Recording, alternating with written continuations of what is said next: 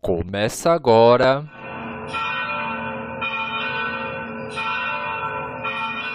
Conhecendo o Padre Eustáquio. Um podcast diferente, onde juntos descobrimos detalhes da vida do missionário da saúde e da paz.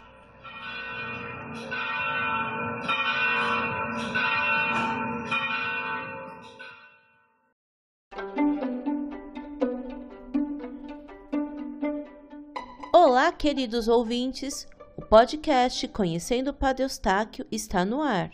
Este é o programa onde contamos em detalhes a vida do missionário da saúde e da paz. Nesta terceira temporada, que mostra o período de transição entre a saída de Poá e a definição do seu novo destino. Saímos de patrocínio e seguimos agora para Ibiá, Minas Gerais. Este é o último capítulo desta temporada.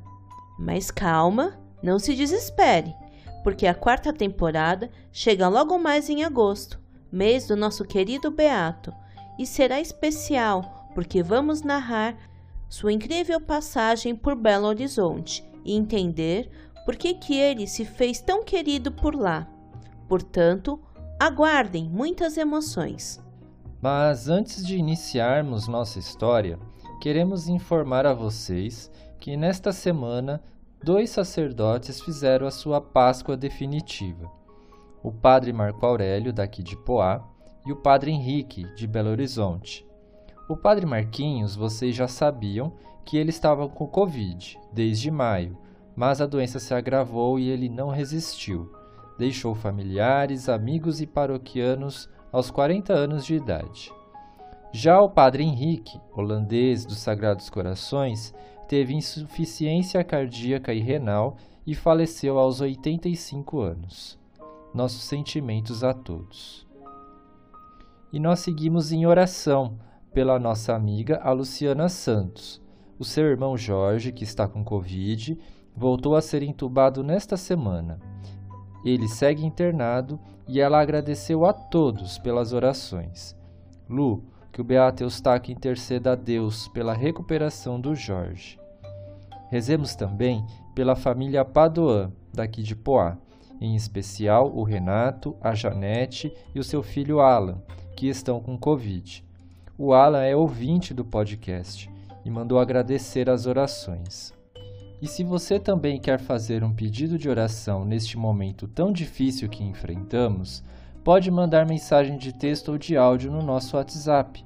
O número é o 11 9 91658409 ou então pelas nossas redes sociais.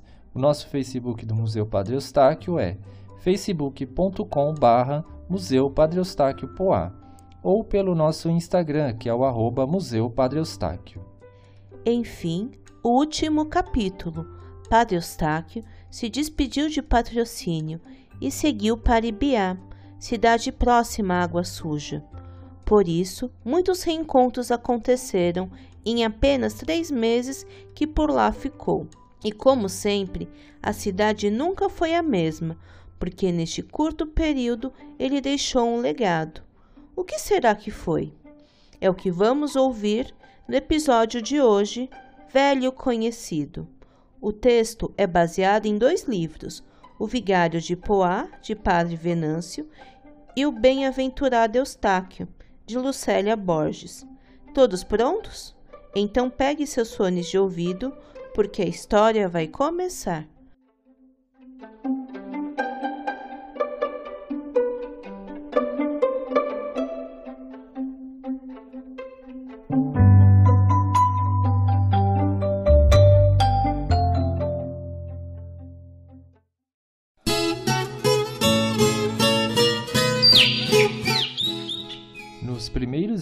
Da chegada em Ibiá, toda a redondeza de Pratinha, Campos Altos, São Gotardo vinha à procura de Padre Eustáquio. Afinal, neste vilarejo a história e a presença do religioso era mais do que conhecida. Todavia, devia considerar essa nomeação como prolongamento do seu noviciado, por assim dizer, sem muito alarde. Mas se o noviço se saísse bem, não provocasse movimentos extraordinários, poderia contar com a nomeação de fundador de uma nova paróquia em Belo Horizonte, para a qual já estava indicado pelo arcebispo. Desta forma, Padre Eustáquio sabia como agir, com discrição, alegria e mostrando calma, como sempre fizera, já que agora ele dominava perfeitamente e havia absoluta paz em seu interior.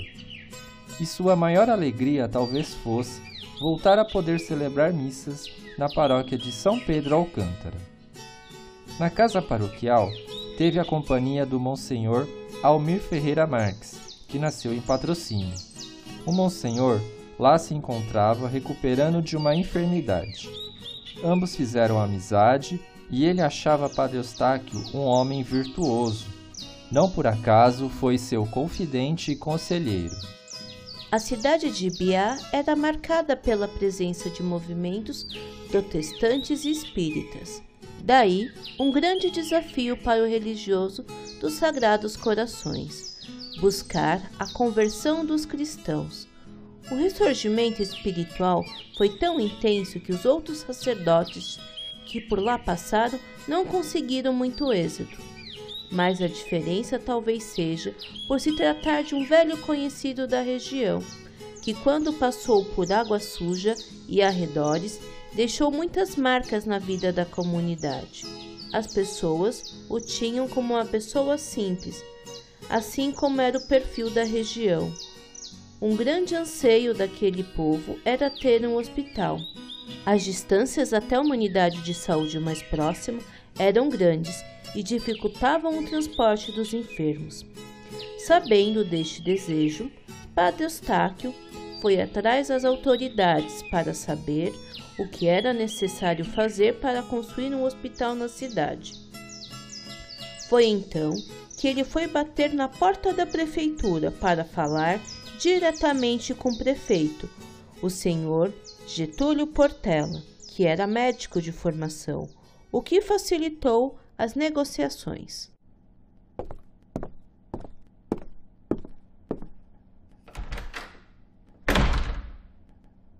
Bom dia, prefeito. Bom dia, padre, sua bênção. Que devo tão nobre visita de vossa reverendíssima? Doutor Portela, é sabido que o povo de Ibiá carece de mais atenção à saúde. Tenho por hábito visitar muitos enfermos em suas casas. E sabendo que aqui também é lugar de passagem de muitos viajantes e tropeiros, a cidade fica suscetível a vários tipos de doenças. De sorte que seria interessante dar-lhes um hospital para atender toda a região. Vosso pleito é nobre, meu caro padre. Eu reconheço essa necessidade. Porém, temos carências em diversas áreas e nos faltam recursos. O que precisam, afinal? É o terreno? Pois trate de providenciar a planta, porque a área para a futura Santa Casa eu providenciarei. Mas como? Assim tão rápido? Ora, meu caro prefeito, o senhor é médico e sabe que a saúde não pode esperar. Está há sete anos no cargo. Já é tempo suficiente, o senhor não acha? Uh, uh, sim, claro, vou providenciar. Passar bem. O que nenhum antecessor havia conseguido, embora tentassem, a fundação da Santa Casa estava em via de se concretizar. Padre Eustáquio conseguiu o imóvel e o patrimônio e tratava seriamente da compra do terreno e da planta de novas construções para ampliação do atendimento aos futuros pacientes.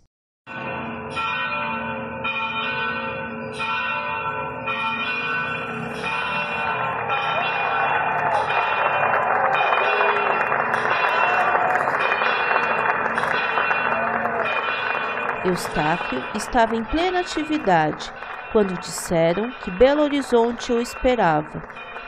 Com pesar, se despediu dos seus projetos e o povo mais pesaroso do que ele ainda, tentou, como tantos lugares haviam tentado antes, um abaixo-assinado para demonstrar que era um crime tirar tal homem do lugar, no momento em que sua presença era mais necessária, pois havia também o temor de que com sua saída o sonho do hospital não seria concretizado, o que felizmente não ocorreu.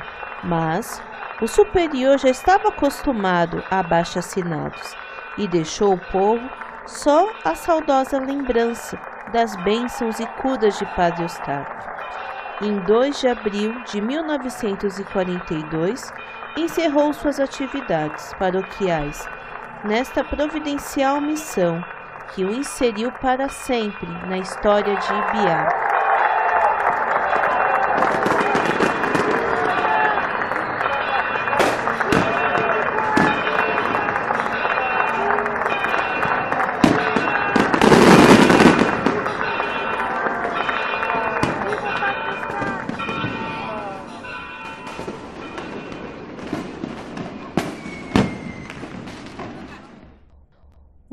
Povo ficou tão agradecido pelo esforço empreendido que em 1956 a Santa Casa de Biá recebeu o nome de Santa Casa de Misericórdia Padre Eustáquio, em homenagem àquele que tanto colaborou para que este legado fosse deixado em benefício da população.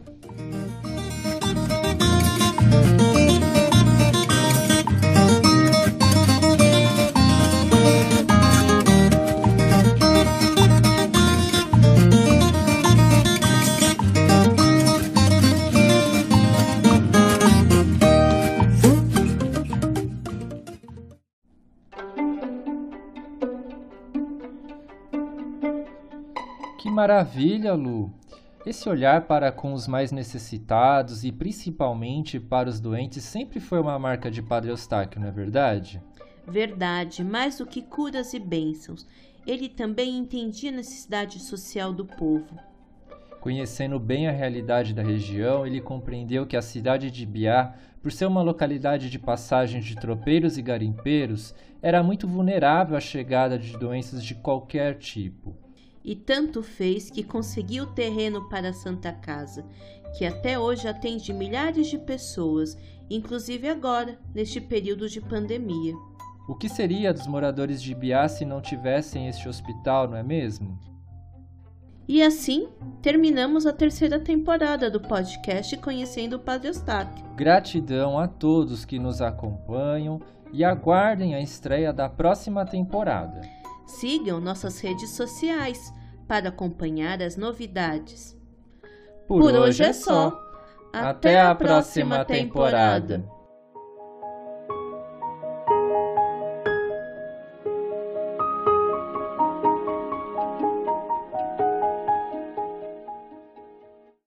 E não perca os próximos episódios do podcast. Conhecendo o Padre Eustáquio. Esta é uma produção do Museu Padre Eustáquio de Poá, São Paulo.